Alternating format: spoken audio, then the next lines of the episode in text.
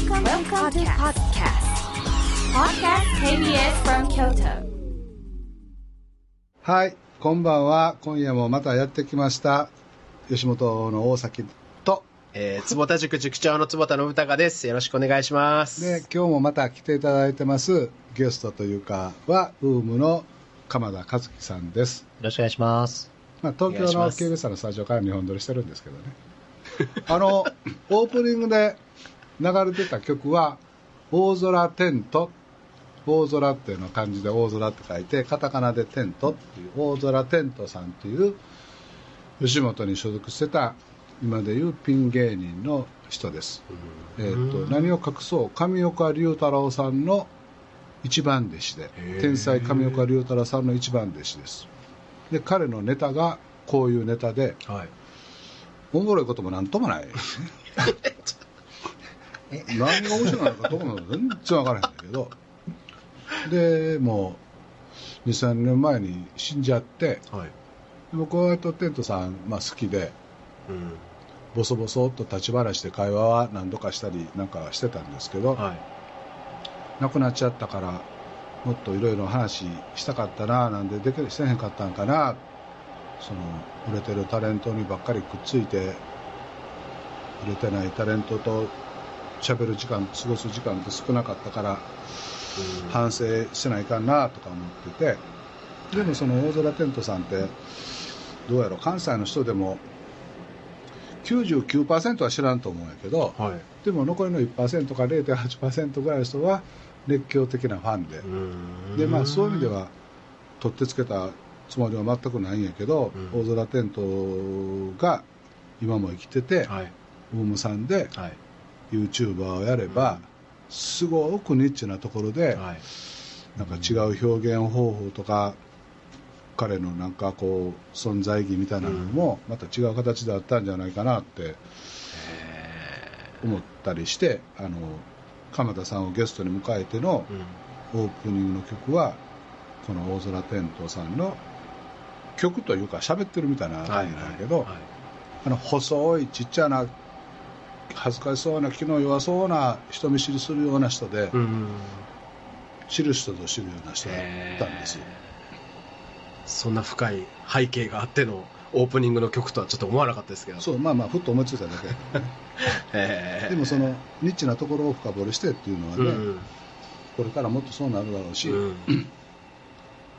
昨日かなんか坪ちゃんとも喋ってたけど今の大学生の人に専攻は何ですかって聞いたら昔やったらあの中世の日本文学やってます、はい。あそうだって言って会話になるんだけど、そんな大雑把な枠ではもう会話にならなくって、うん。中世の誰々のはい。吉田健康のつれづれ草のなんとかのを研究してます、はい。ってやらないと話広がれへんみたいなことで、うんうんうん大学とかそういう学校の世界もそうな研究の世界もそうなってるんであれもっともっとニッチになるだろうし、うんでそれもかつ誰も研究したことがないマーケットというか研究テーマを自分で見つけてはい。あるいは自分で作ってニッチなとこに行く。っていうのはうん大野さんがやってこられたことと、うんその時代の潮流というか時代の空気吸ってることとはい。全く一緒なので、本当にあのご本人目の前にして初めてお会いしてよいしょするわけじゃないんですけど吉本興業がその大野さんと出会ってうちの芸人の子たち若い芸人の子たちが若い社員がはい。一緒にいろんなことを取り組むっていうのは、すごく本当に楽しみで、うん。もちろんやったことないことを自分たちで探したり作ったりするんで、うん失敗の方がいっぱい多いと思うんだけど、まあ、それはそれでまたもともと失敗ばかりしてる会社やから まあまあちゃんと適用できると思うし。すいませんまた喋ってしまいました。いやいやいや。つばちゃん喋って。いやいや、僕、え、じゃあちょっと今ので受けて、ちょっと思ったことがあって、あの、ドワンゴさんの、何でしたっけ、ニコニコ大会議じゃないですけど、超会議？あ、超会議、うん。超会議って行かれたことってあります？あるよ。ありますよ。川上君ね。あ、そうです、そうです。川上君友達おれへんから友達おれへんからとか言ってね。行くわ行くわとか言って。あ、そうなんですね。あの、株主はもうちょっとこあ、そうですよね、吉う、本さんね。まあちょっと。社長さん変わりはったけど。である意味ライ、ライバルっぽい感じなんですか？その、ニコニコ生放送とか、ああいう動画メディアっていう意味では。結局 YouTube とはい。ニコニコ動画は多分対極にあったので、うんうんうんうん。ただ僕らからすると、出る場所が YouTube なのか、はいニコ生なのかとかっていう違いなので、うんうんうんうん僕らからすると全然ライバルじゃなくて、むしろなんか、フラット、僕も川上さんとも話しますし、い。はいはい。あ、そうなんですね。はい。だし、なんか YouTube ってさっきのニッチっていう言葉が出たと思うんで、すごくこう、こんな人でも見られるんだっていうのもあったりとかしますけど、無料だから見てる人も当然多かったりとかするし、うんうんうんで、ニコ生とかで言うと、お金払ってでも見たいっていう人もいたりするし、はいはいはいちょっと、ファンの層も違う。うん。一時期、あの、YouTube のアメリカの本国のはい。会議でも、ニコニコってなんだみたいなのが出て。YouTube 見てる人って例えば大学生がうんテレビが家になくて、うん。寝る前に2時間見ますっていうのもうんうん YouTube だったりとかするんですけど、うんニコニコ動画見てる人は1日16時間見てるらしいぞ ちょっとね、ほら、熱狂するあれが違いますよね。だから、そういう見てる人たち向けに超会議をやろうって言ってはい。もできちゃうし、あー。で、やるけど、マイナス5億でした、3億でしたって赤字もちゃんと発表したりとかし、あれはちょっとやっぱ文化の違いっていうのは非常に大きいですよね。えー。なるほど。で僕あの、一度この川上さんにご招待いただいて、町会議行った時に、うん。衝撃だったのが、うん。こうそれぞれなんかこう企業ブースみたいなのがあるじゃないですか、で列が並んでて。でこれ何の列ですかって言ったらアナさんか JAL さんかのそのブースだったんですよ。で普通ああいうじゃあこう飛行機のエンジンとかうん。コックピットとかがあってでそこを体験するために並んでるのかなと思ったらタラップが置いてあったんですよ飛行機のあの階段。はい。でタラップがなんかこう2つ重ねてあって山みたいな感じになっててでその並んでる人たちはこのタラップを登って下るっていうことをされてたんですよ。でこれ何何なんですかと。って言ったらあの世の中にはタラップが好きな人がいるんですと。飛行機の飛行機が好きって言ってもタラップが好きな人がいる。あなるほどと思って。あそうなんや。でその細かく見てみたらみんなそのタラップを手すりのところとかをこう触ったりとかしてすごく嬉しそうなんですよで次今度違うところ行ったらあの鈴木さん自動車のね、はい。で鈴木さんのところにも列が今度2つバーって並んでたんですよで何なんだろうと思ったらいわゆる板車って分かります？自動車にアニメの可愛らしいなんかペイントみたいなのがされてるのがはい、可愛らしいよね。それがね、なんかちょっとメリーゴーランドみたいな感じで、こう円を作っていて、で、ぐるぐる回ってるんですよ。で、あ、板車が好きなんだな。これはなんとなくわかるじゃないですか。で、その乗るために列が1個作られてたんですけど、その板車のメリーゴーランドになんかこう棒みたいなのがついてて、押すんですよ。わかります？この、乗ってる人のこの台を回す人たちが列で並んでるんです。で、みんな順番順番でこうぐるぐるぐるってこのメリーゴーランドを回してるんですけど、なんでこの人たちは並んでるんですかって言ったら、世の中には板車を回したい人がいるんです。好きな人がいるんですってことをおっしゃって、もう僕も衝撃を受けて、すごいなと。で、これって僕思ったのが、40人の学校でクラスにあの飛行機が好きっていう人って多分4、5人いるとするじゃないですか。うんでも、その中でこのタラップがじゃあうん好きなんだっていう人は、いや、俺は本当は飛行機じゃなくてタラップが好きなんだよねって多分言えないんじゃないかな。うんうん。だけど全国でうん見たらうん。多分数百人いるっていう、まあ、いわゆる本当にニッチな、うん。あのでも世界世界だったらそう。3000人とかいう。思われへんからね。多分何万人何十万人何百万人ってなった時に、その人たちがコミュニティを作ってあビジネスっていう風になってるんだっていうところに、も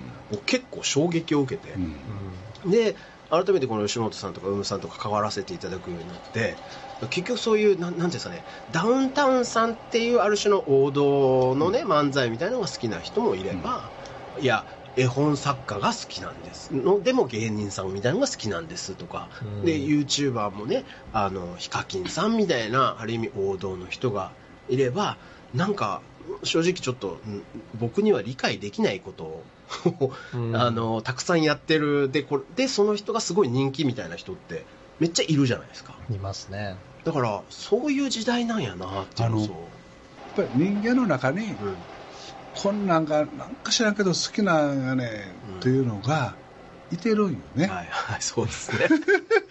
いつの時代も。はい。で僕はあの川上君のあのニコ動のやっぱりあれはやっぱりすごいなとかと思うのははい。あの参加できるっていうことやんか、うんそうですね。でよく言われるようにあのテレビの放送って、うん。放送って送りっぱなしって書いはいはいはいてばはいうん片方通行だけど、うんうんまあ参加できるっていうのは、うん今から思ったらなんかなんてことはないんやけど、うんあの当時それを考えた川上君って、うん。やっぱりそのすごいなーって、ね。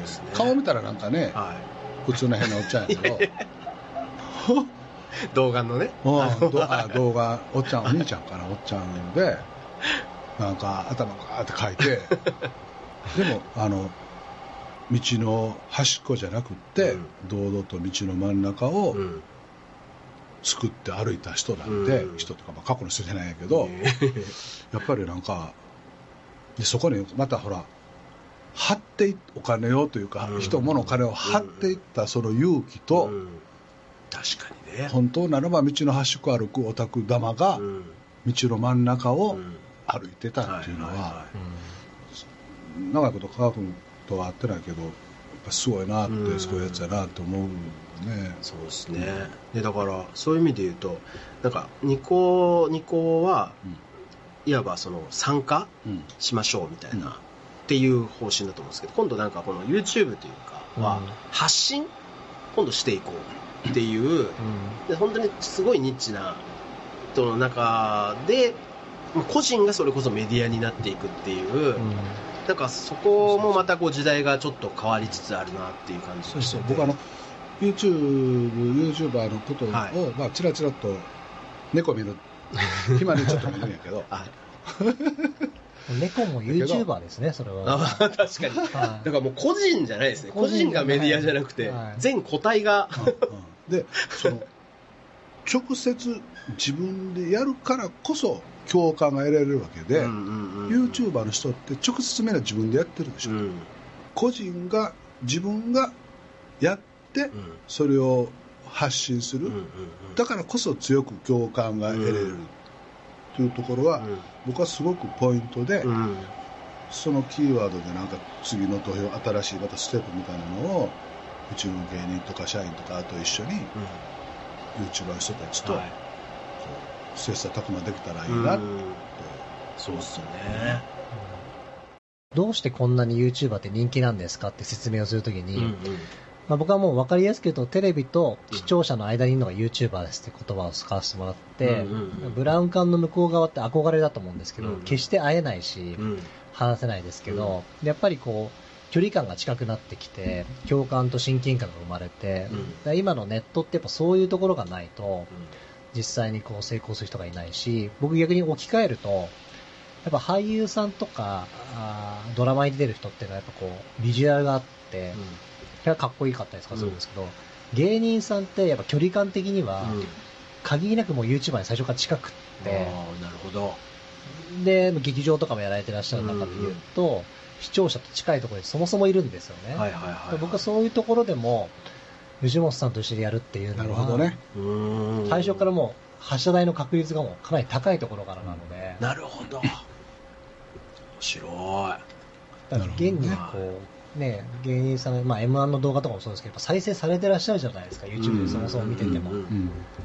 やっぱ何回でも見たいって言うと、ドラマは見たいん。だろうけど、うんもうちょっと親近感ある方が、うん結果的にはっていうのもありましたし、そうですよね。だから親近感ってすごくテーマだなっていう。なんか僕そのカジサックさんを一緒にさせていただくときに、まあ、一生懸命こう勉強するんですけどそのヒカキンさんの動画をもう一番古いやつからこう見てるんですけど進化の過程をね。そう、で最初ってその、まあ、もちろんそのいわゆるななんて言うんでしたっけあのビートボックスね、あそうそう。ビートボックスみたいなのが跳ねてるんですけど、でも実はほとんどはやってらっしゃるのって今日このミルクを飲みましたみたいな。商品紹介動画ですそう。ね。このミルクめちゃくちゃ美味しいですみたいな、で僕はこれがな要は僕はこれが好きっていうのをやたらとたくさんされてるんですよね。だからこれってあ自分はこれが好きですっていうのを発信した瞬間にあ私もそれ好きなんですみたいななんかそういうコメントのやり取りなんやっていう、あれ面白くすごく興味深かったです。いわゆるそのシェアードメディアっていうはいはいはいはいはい。自ら体験してはい。本当に美味しいって思って、うん。一人一人に手渡しでシェアしてるシェアードメディアっていうのは、はい。その放送でもなくニコニコ動画さんでもなく新しいメディアの出現とコンテンツとスターの出現みたいなところ、うん。そうですねでしかも僕めちゃくちゃ面白いなと思ったのが最初下手くそなんですよ、うん。そのヒカキンさんの商品紹介が。それがまたええね そうそう、うん。あのそれが本当に良くて。で思わずずっと見ちゃうんですよね。でどんどんどんどんか重ねていくとめちゃくちゃ商品紹介が上手くなっていくんですよ。でその演出とかもう最近とかの商品紹介なんてもう本当にエンタメコンテンツになってってるんですけど、でその時に僕思ったのが今までって例えば僕教育業界で言うとねあの留学したいっていうことを子供さんが言うと必ず親御さんって何て言うかっていうとあんた英語喋れるの？まずじゃあ英語喋れるようになってから留学っていうのをしないと意味がないみたいなことをおっしゃるんですけど僕そうじゃないと思っててその場に行ってなんか試行錯誤してたら英語なんてできるようになってって、うん。そこも多分経験だし学べるようになる。つまり完璧な状態になってからなんかパッケージ化して出すじゃなくてなんかその成長過程みたいなこともある種の今も発信すべき内容だしコンテンツだったりするのかなって思ったりもするんですけど、うんうん。どうどうですか？そこはプロあから見て。のそこは全く一緒で、はい。その視聴者も逆に言うと見ててさっきのことですけど、坪さんもその最初の頃のヒカキンの動画を見て下手くそって言ったの は坪さんの目線も徐々に教育されてってて。なるほどね。なので僕がたかだかこの会社7年ぐらいやってる中でも、はい変な話、さまあ、これ多分テレビも似てると思いますけど、まあ、あの物を粗末にしちゃいけませんみたいな、なんか食べ物のやつを大量に作ったら、うん。昔はそれで OK だったのに、はいはい。今あのスタッフで美味しく召し上がりましたみたいなのが考えたりとして 徐々に世の中の法律とか、うん。リテラシーが変わってくる中はい。で進化していくし、でそこにちゃんと同じレベル感先に行っても視聴者より先行っちゃっても冷めるしそれがうまく合ってるのとかがやっぱいいクリエイターですよね。なる共に育つみたいなところがね。ですそうでそこにまた究極の一人の天才とかが現れたりとかするとグンってこうコンテンツのハードルが上がったりとか。だからさっきの、ね、話でこういろんな人がいる中で急にダウンタウンがバコってきた時とかに急にみんなお笑いの知識とか変わっていくじゃないですか。確かに。確かに。確かに。でみんな真似し始めますからね。そうですそうです。確かに。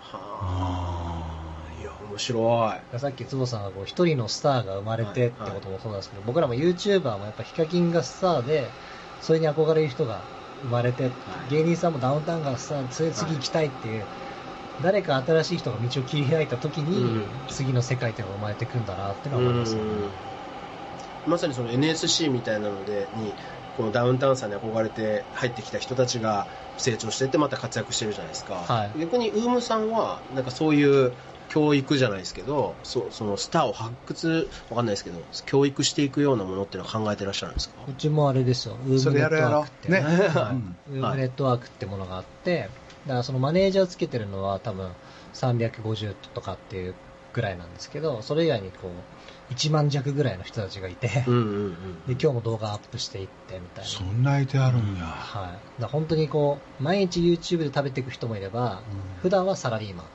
週末だけ動画やる人もいたりとか,、うん。いいね。いいね、本当そういう趣味の人から全部育てててますね。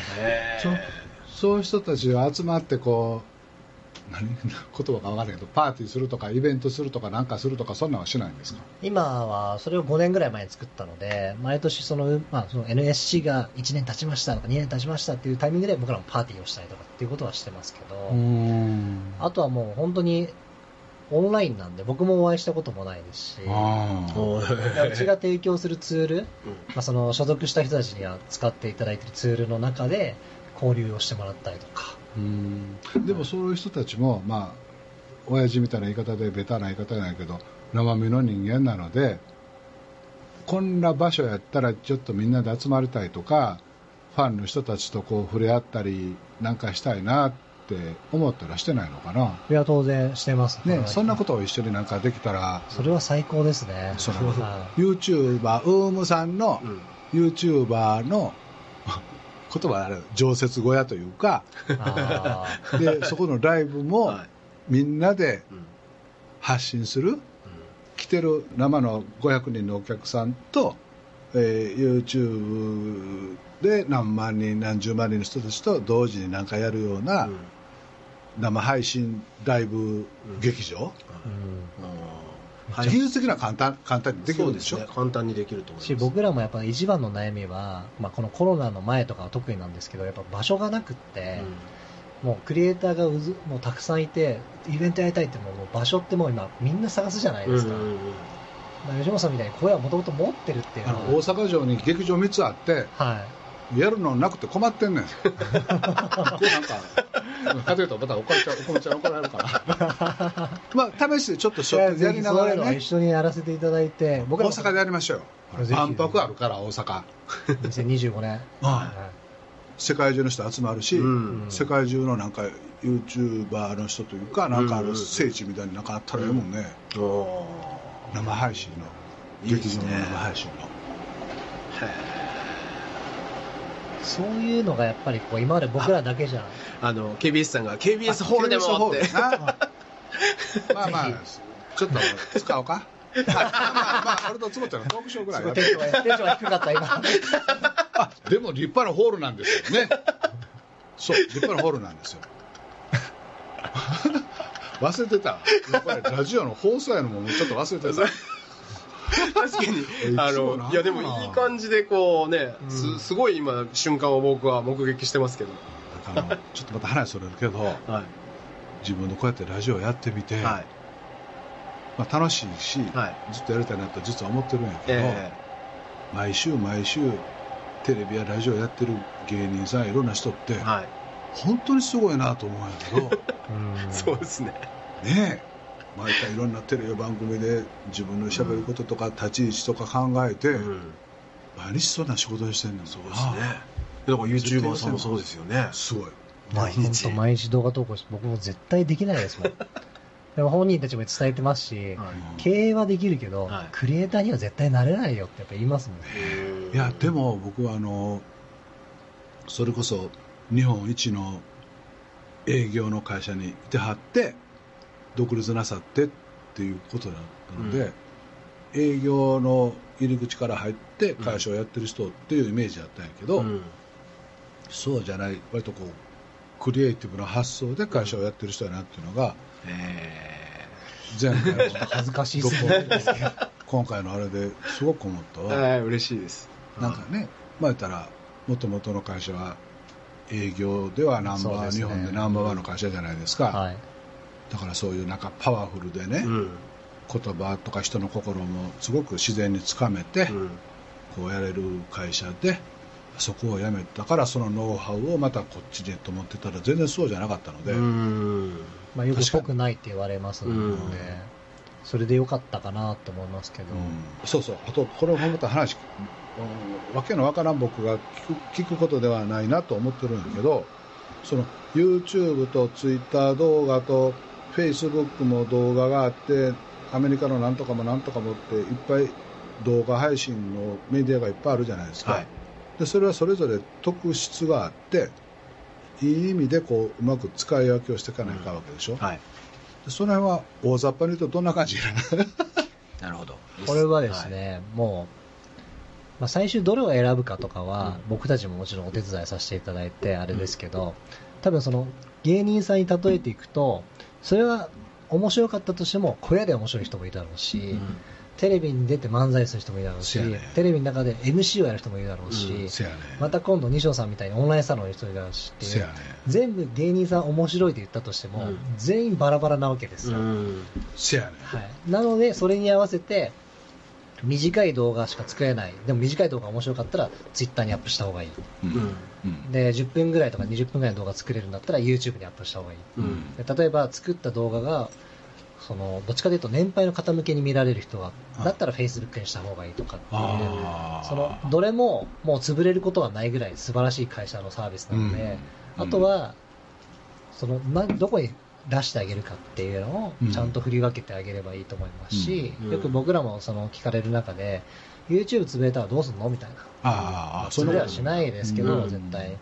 でも僕らってプラットフォームはもちろん作ってないですけど、うん。そこに出すクリエイターをうん。僕らは抱えていると。うん。まあ変な話、もし YouTube が潰れたとしたら、明日みんなで ABEMATV に行こうかとか、うん。アベマあの Amazon プライムに行こうかとかってう。いう、ん。どこに行こうが、もしかしたらマネタイズの金額は減るかもしれないんですけど、発信するものをもともと持ってるので、そうそうそう、うんどこでもいいね、うんそうこれが選べんねん今後強くなってくるんですよね。そうなるほど。コンテンツイズキングやから嬉しい。メディアは変わってもね はいちょっと今ハモったね そうですね。嬉しいです。僕その上で、キングコンテンツイズキングだと思いますよ。ああ、なるほど。はい。面白い。で究極面白いねはアンパンマンは、どこでも見れるんでしょうけど、Hulu でい。はい。日テレさんのやつでやってるからみんなアンパンマン見たくて契約しましたってなるほので、Hulu を買いたいんじゃないですか。アンパンマンを入りたいっていうだけなので。なんで、あね、その、じゃあ松本さんの Amazon のーうん。作品があったからみんな Amazon プライムに加入したりとかするわけじゃないです確かに。本当そうちのあのラフピースマザーっていう教育をベースにしたプラットフォーム今作ってるんですけど、はい。NTT さんにお世話になりながら、クルジャパン機構さんとはい。あそこなんかでも、そのウームさんのノウハウというか、うん。で子供たちのはい。なんか発表の場所みたいなのを、まあ、教育キーワードでなんだけど、学びと遊びみたいなキーワードで、なんかできたらいいかもしれへんね。そうなんですよ。僕だって、ウームさんとの提携の話をしてつばちゃんやってや、今度の。の会の時言ってや、俺またすぐ忘れて何言って。そう。大関会長は、本当にやっぱり発想がすごいんですよ。で、あ、そこ来るかって思うことがいっぱいあるんですけど、大体2日後とかには、それ何やったっけ？って。いや、あなたが言ったんじゃんっていうのは、もう本当に僕が体感してて。僕ね、ちょっと前からちょっと話もそらしたいんですけど、この間会った人で、はい。おもろいなーってやつを追って、この今日、この T シャツもらったんですよ。はいはいはい。これな、Six Week Consecutive Friday。はい。6週間連続フライデはいーに乗ったっていうのを、その、1ヶ月ぐらい前に、そういうこあのーこの人に、と。はい。俺社長になる時にいろいろあって6週間連続フライで乗ってであの大阪の厚生年金の大ホールで株主総会やって大荒れに荒れて、はい。社長になって、はいって話をなんか仲良しにして、はい。そしたら1ヶ月後にはい。この T シャツとはパーカーと。作って、あへの送ってきてくれた、へえっと、FR2 っていうああ、はいはいはい。うさぎがなんか乗っかってるはいはい、わかります。石川はい、りょうさん。りょうくんはい。となんかみんなで飯食った時に、はい自分慣れしてる人慣れしてる人だったら FR2 何それ？なんかエッチなんか動画ちゃうのとか言ってたら こうでこうで東京や京都にもお店あって、はいあおあのえ？インスタかなんかではい。デザインしてカメラマンではい写真とかやって売ってて、はい。で横にいてた新野君が「そう大阪さん速乾ですよ速乾ですよ。嘘もうかんのかんの嘘もうかんの俺もやってや」みたいな話になって。でお店もやってるんですってなってへえあインスタでそんなんするんやへえへえって思ってて、うんで僕はすごく面白いと思ったのは「えお店って今度どこで作るん?」って言ったら、このパリに出そうと思ってるんですよ、うん。パリな、うん。それ花の都ファッションのはい都やから、はい。そりゃパリのお店とかいいなあ、うん俺もパリ行ったら買うわとかなんかわけわかってはいはどの辺に探してんの？って言ったら、はい。エッフェル塔の下のところに、うん。お土産屋の屋台がいっぱい並んでる、ねえ。あー。ゴザ引いてね。ありますあります。は。そこに出したい。い。なるほどなと。そのグッチやなんかのなんかのあシャンゼリゼかなんかじゃなだからじゃじゃなくって、はいそこに出したんやなるほど。な俺はそれを痛く感動してメディアですね、それもね、でも。せやねん面白い。そのメディアの選び方、うん。うんだってエッフェル塔ってメディアですもんね。で人集める。その差じゃなくて違いなのよね、前も言ったかもわからへんけど昔あの AM ラジオと FM ラジオって、はいはい FM ラジオは音質外。はい。なので音楽は FM でかけます。なるほどなるほど。でおしゃべりははい。AM ラジオ。はいはいってなってて、はい。ところがある時はい。はい。フリーのディレクターで何年前30年前の話やねんけど、はえっと、FM で曲をかけずに失恋した女の子をはい。ラジオのスタジオに1時間放り込んではい。別れた男の子に電話させたおおそしたら、はまあ、音質がいいんでそのすすり泣いたり言葉が詰まったりするのがはい。すごくリアリティがあってはいすごく良かったんですって話を聞いてうーん。なるほどそのメディアの使い方同じラジオラジオって言っても、い、ろんな使い方があって、FM って音質がいいからレコードかけるアホちゃうかあ確かにおしゃべりは AM と思ってたけど、女の子のうって詰まったりすすり泣いたりする感じもリアルに入る、うん。そういう意味での FM をアホみたいに曲かけんとはそういうのに使ってるっていうのはなんかすごく、いなるほど。うん。臨場感が。うんうん、臨場感がね。でそれはあの大阪の難波当時難波グランド花月っていう800ぐらいの古い劇場演芸場とダウンタウン立ち会いまでや東野やキムニや板尾やなんかがデビューした二丁目劇場っていうのは114席で、うん。ちっちゃい小屋と大きな劇場で早く出世して大きな劇場でってうちの先輩や上司は思ってたんやけど、はい。い、やそれ違うんやと。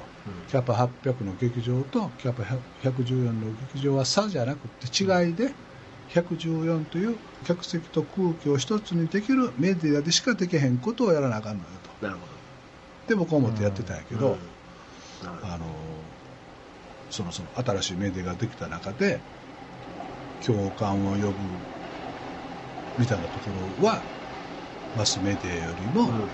1対1でうん。シェアして広げるっていうところになんかヒントがあるんじゃないかな。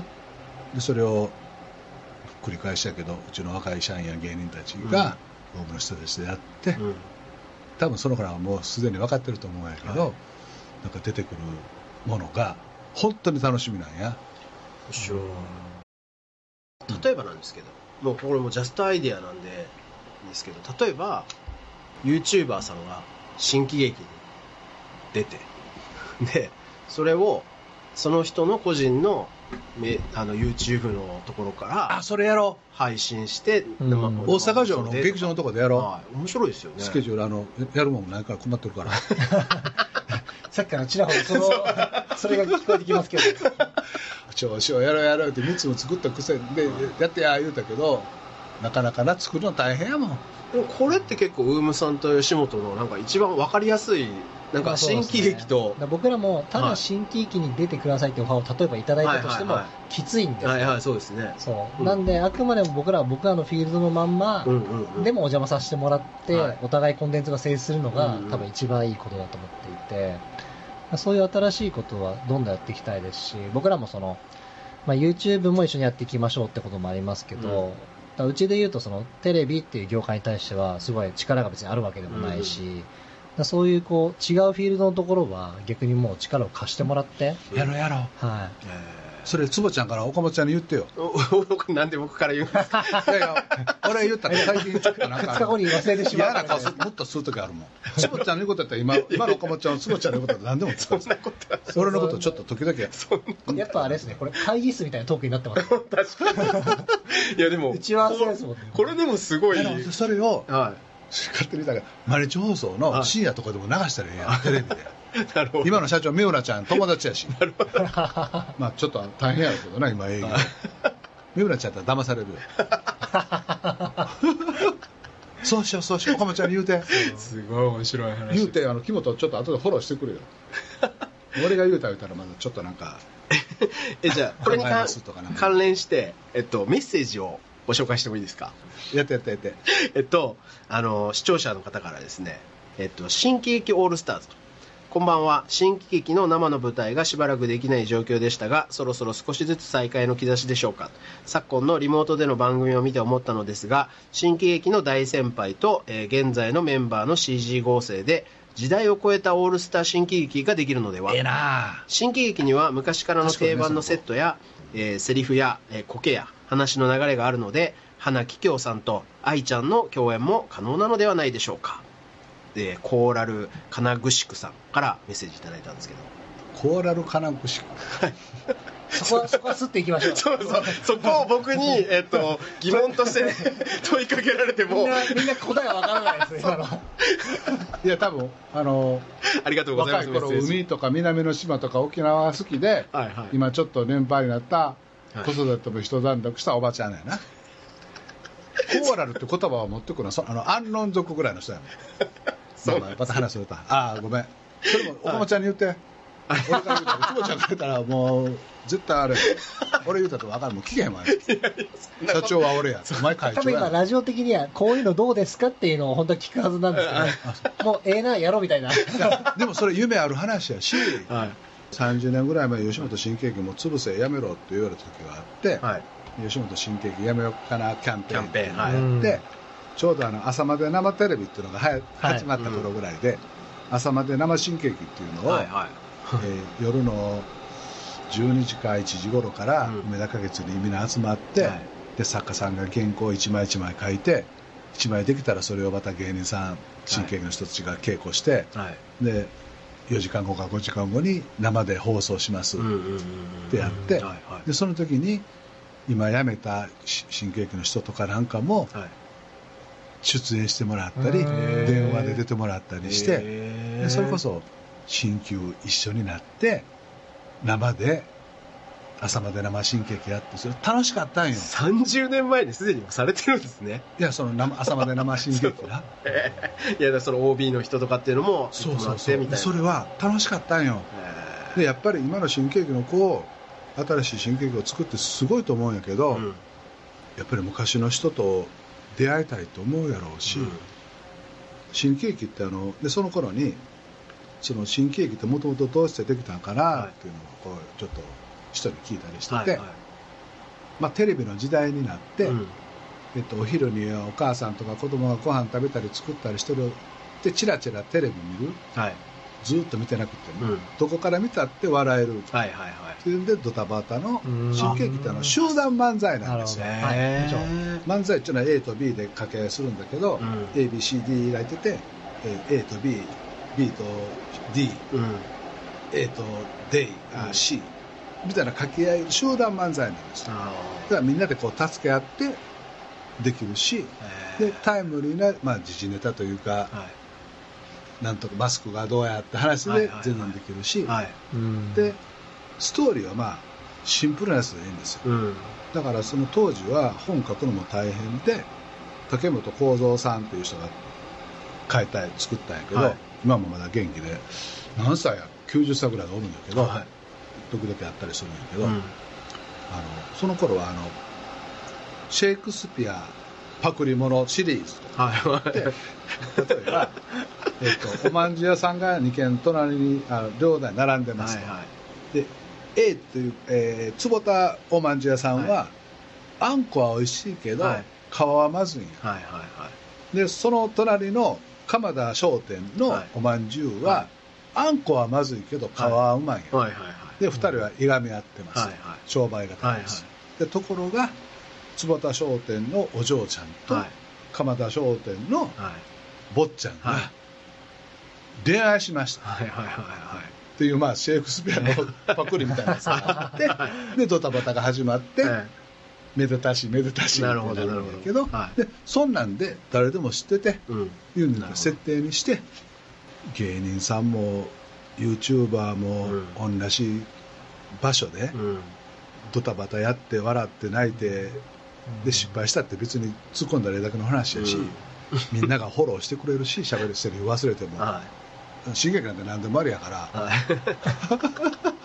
い。吉本商店とはオウム商店あなるほとなるほど面白い。なんとかでみたいにしたら、はちょ岡本ちゃんに坪ちゃんが言うてな 今日3回目ぐらいの今ね岡本ちこれがね反抗期やね。これね今1回目が受けたので今3回ぐらいこう いわゆるこれが天丼あ天丼天丼のやつです。ね今反抗期反抗期。とちょっとあの自我に目覚めて いやいや代表取締役社長は俺やと CEO は俺やとお前大崎お前会長やんけと。そんなこと。ちょっと引退してるんやからお前が率先して喋るなと。何週刊現代に出てるんやと何フォーブスジャパンに出てるんやと。経済界に出てるやんと。社長は俺やんと。お前何出てんやんっていうのがちょっとチラチラ見えるからあ見え見える。んですねあの返事がしにくいからやめてください。面白い。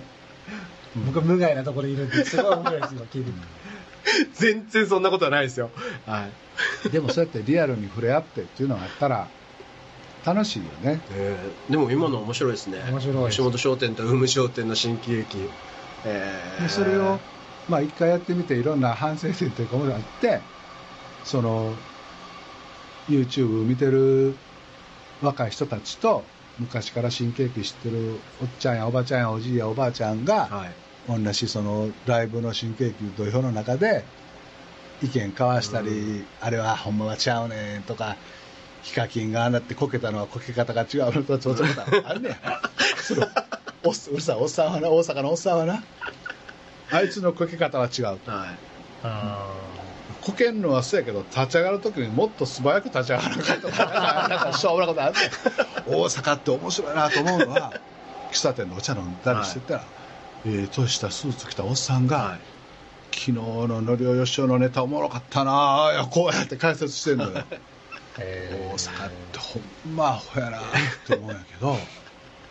いや面白いですね。なんか今の話聞いて思い出したのが僕がすごく仲良くさせていただいてる尼崎のあのに住んでる弁護士の方がいらっしゃって、まあ、元検事それこそ検事長から弁護士になってみたいな感じで、今もう70歳とかなんですけどその方は新喜劇の大ファンなんですけどこの座長の新喜劇のファンそれ以外は倒れ方がやっぱ違うとかなんかあるみたいで。あんねん。だからあのなんかツイッターかなんかで吉本安倍首相べったりでなんとかで吉本新喜劇なんかに出してみたいなことで、はい。批判のというか、はいはなんかもらったりしてたんええ。だけど、俺は別に安倍首相と会ったこともないし、うん。安倍さんがあの時当時 G7、G20 がいはいはい。なんかはい開催するときに、はい。あのちょっと高速道路ストップします、うん。ゴミの収集の車もごご不便、大阪府民の方、市民の方にご不便かけますっていうのを、大阪の人にいかに広く分かりやすく伝えるかって言ったときに、うん。吉本新喜劇に出させてもらったら、うん。でそれがテレビでも放送されて話題にもなるから、一番これが大阪市民、府民に伝わりたいですって言って、あれに出てくれはったなるほど、うんでそれを進めてくれた人が、安倍首相のそばにいてはるはい。尼崎出身の官僚の人やえ やっぱあそのエリートの人でも、はい。確かに尼崎出身の人もおるんよな。ダウンタウン岡八郎だけじゃなくて。面白い大阪って、ええでもそういう意味で言うとウムさんと吉本の仮にシェイクスピアのみたいなやつをやったら客層とかがもうバカーって分かれそうですよね。めちゃくちゃになりそうですね。まあそれが面白いね。面白い。で多分うちのその新喜劇の芸人の子たちでも YouTube 大好きな子いっぱいいてるいやーしそれはそうだと思います。それはそれですごく喜ぶやろし、はい、で多分子供たちがわ新喜劇面白いなってもなるだろうし逆に今度 YouTuber の方たちを見てその年配の方々とかがうん。この頃めちゃくちゃ面白いなってファンになってで YouTube を見るようになるみたいななんかすごい面白いですね、うん。絶対おもろいな。えあの大阪の、まあ、全国そうなんだけど大阪の小学校とかって年に1回みんな学芸会でお芝居作るんよね。ー、はい。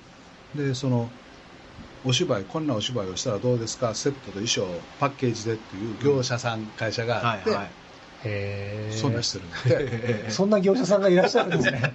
で大阪の小学校か大阪風全体なんか知らんけれどもみんなやるんやけど、大阪だけ絶対に吉本のギャグ入るんだよ。完全なる英才教育ですね。絶対入んねんて。そのあのほら怖いネズミの集団がいてて、はいはい。怖い猫がいてます、はいはい。誰に猫に鈴つけますか、みたいな、はいはい。はいまあ、子供のお芝居するんやけど、はい。絶対に吉本のギャグでみんなドテーってこけたりするんよ だからその子供たちが好きな YouTuber の人たちがはい「そう吉本新喜劇するん。小籔なんとかと酒井愛ちゃんとあ一緒にするんやひゃー」って言ったらそういうのつながりますね。うん面白い。でもなんだちょっと喋らんとこウーム新喜劇みたいなねのがあってもいいかもしれないですね。次のエンタメですね、それ。なんかそれを共同でみんなで作ったらまた新しい発見とかもあるやろうしね。うん。いや、すごい活性化されると思いますよ。ね。もう一個質問なんですけど、これはまああの大崎会長に対する質問なんですが、ぜひあの鎌田社長にも、えっと、答えていただきたいんですが、えー大崎会長、坪田先生、ラブユー京都スタッフの皆様、35歳のラジオネーム、ベイヤンと申します。お笑いの芸能史を聞ける貴重な番組として初回から欠かさず拝聴しております。また芸能の話題と絡めて大崎会長の経営論もお聞きすることができ聞くビジネス書として本当にためになる番組に出会えたことに感謝しております私の実家は京都で中小企業を営んでいるのですが父も高齢になりあと4年をめどに社長業を引き継ぐ予定です。そこで大崎会長に質問です。吉本興業に入社されてから社長になろうと思われたことはあったのでしょうか？また社長になるにあたり経営の勉強や準備などされていたことがあれば参考に教えていただけないでしょうか、えー吉本興業などエンタメ業界のビジネスにおいてもやはり事業計画などは綿密に立てられるものなのでしょうか。コロナの影響がまだまだ続く状況ですがくれぐれもお体ご自愛いただき今後も末永く番組を続けていただければと思います。というメッセージをいただきました。ありがとうございます。いやそれはねはい。あのここにいてはる創業者でもある坪田さんと、はい。創業者の鎌田さんがしゃべることが一番、あの要するに01を作った人だからあの参考になる意見だと思う。僕ははい。ゼロから作ったわけじゃないから、うん。僕やっぱり社長になった時に初めて思ったのは俺の代で吉本絶対潰したらあかんと。やっぱり大崎潰しよった。100年続いてたのに大崎潰しよったって 小学校や中学校や高校の同級生とか吉本のファンの大阪の人たちとかが やっぱりあいつ潰しよったってもうそれだけもう絶対避けようと思ったのが強く誓ったことが一つ。なるほど。でもう一個は後輩とか部下にはい。絶対そのジェラシーを感じないようにしようっはいて思ったことが潰さんとこっていうのとそれをとるえーいやでもやっぱその100年続いてる企業を潰さないっていうプレッシャーって半端ない。シャレならん。そりゃそうですよね。なるほどすみません。鎌田さんはどうですか？社長になろうと思った瞬間っていうか。うんまあ、僕も最初はこうサラリーマンではい。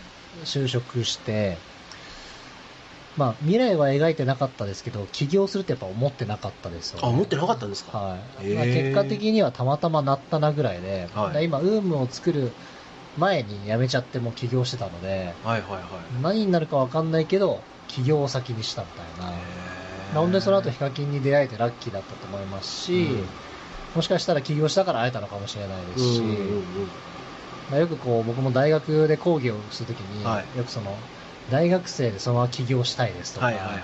そのためには何を学んでたらいいですかみたいな、やっぱほとんどの人に僕はやめときなっていうのほと、でもその起業って別に早い遅いなくって、はい。どっちかというと、なんか20歳から21歳の間、1年間だけ勉強してはい。起業しました、うん。10年間経って勉強し起業しましたって言っても、そこの短さのスパンよりも、これからやっていく方がはるかに長いわけじゃないですか。はいはいはいはいで僕は社会人になって、一社必ず誰かに教えてもらって、いろんな社会人経験を学んだ後に起業するのが絶対いいと思ってるし、はいなるほど。一人で社長になると誰も教えてくれないんですよ。はいはいはい。で僕は人に教えてもらう方がはるかに成長速度って速くと思ってるから、僕はやっぱ学生が起業するってことは、夢はあっていいと思いますけど、うん。成功確率はやっぱ低いと思ってるし、あとまあよくいただく質問でこう、そのために何を勉強してればいいですかみたいな、うんうんうん。学生は遊べと。なるほど。それが個性になるはずなので、はい。だって僕らって別にけ勉強してきたあの算数のそのうん角度を測るとか、うん。社会人でも一回使う使わないわけじゃないですか。はいはい。でも学生の頃に聴いてた好きな曲だったりとか、は好きな映画だったりとかが、結局じゃあ芸人さんとかクリエイターと話してても話があったりとか、うんうん。ゲームもそうですけど、いかに勉強が無駄かってことを僕らはよく知ってるわけで、なんでもう遊びほっけた方が、それが個性で趣味ができたりとかするし、うん。そっちの方が僕は人格を形成するので、なるほ今からその、なんか勉強したくて勉強したやついないと思うんですよね。なるほど。ししたくなそこはちょっと坪田塾塾長とは ちょっと意見がそんなことはない。微妙にさ違うところすいません、ちょっと塾長の勉強の方針を。でもあの働いてからはい。あこんなん勉強せなあかんなと思って勉強したらええことやしねそうなんですよね。だから目標とか目的があってね、勉強すればいいのかなって思います。でうんちなみに、じゃあその、大崎会長は、その、絶対ジェラシーをね、持たないように決めたっていうのが、その社長のある意味心構えの一つだったと思うんですけど、なんかありますか？そういう心構え、の。はい。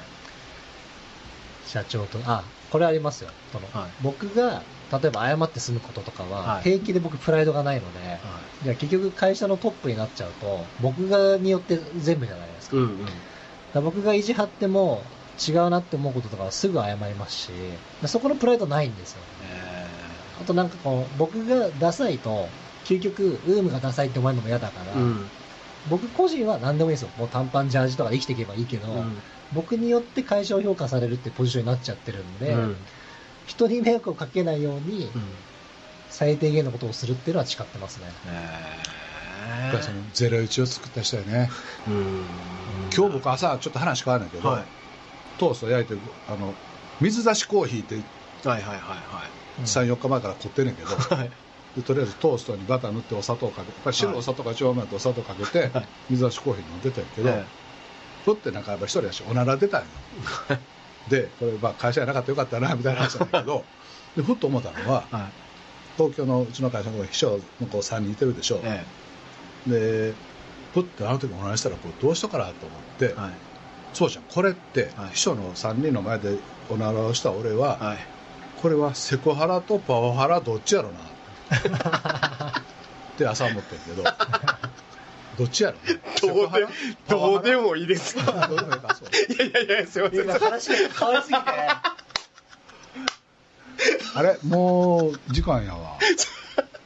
そうですね。えっとね。お後がよろしいようで。はい。なんかまた喋ってしまったの？ごめんなさい、ね、えっと最後の曲です。へえ佐賀のさやさやっていうタンポポっていう歌手っていうかグループが歌った曲です。ええ。はいえっと吉本の大崎と坪田塾塾長の坪田信孝と、えー、ウームの鎌田でした。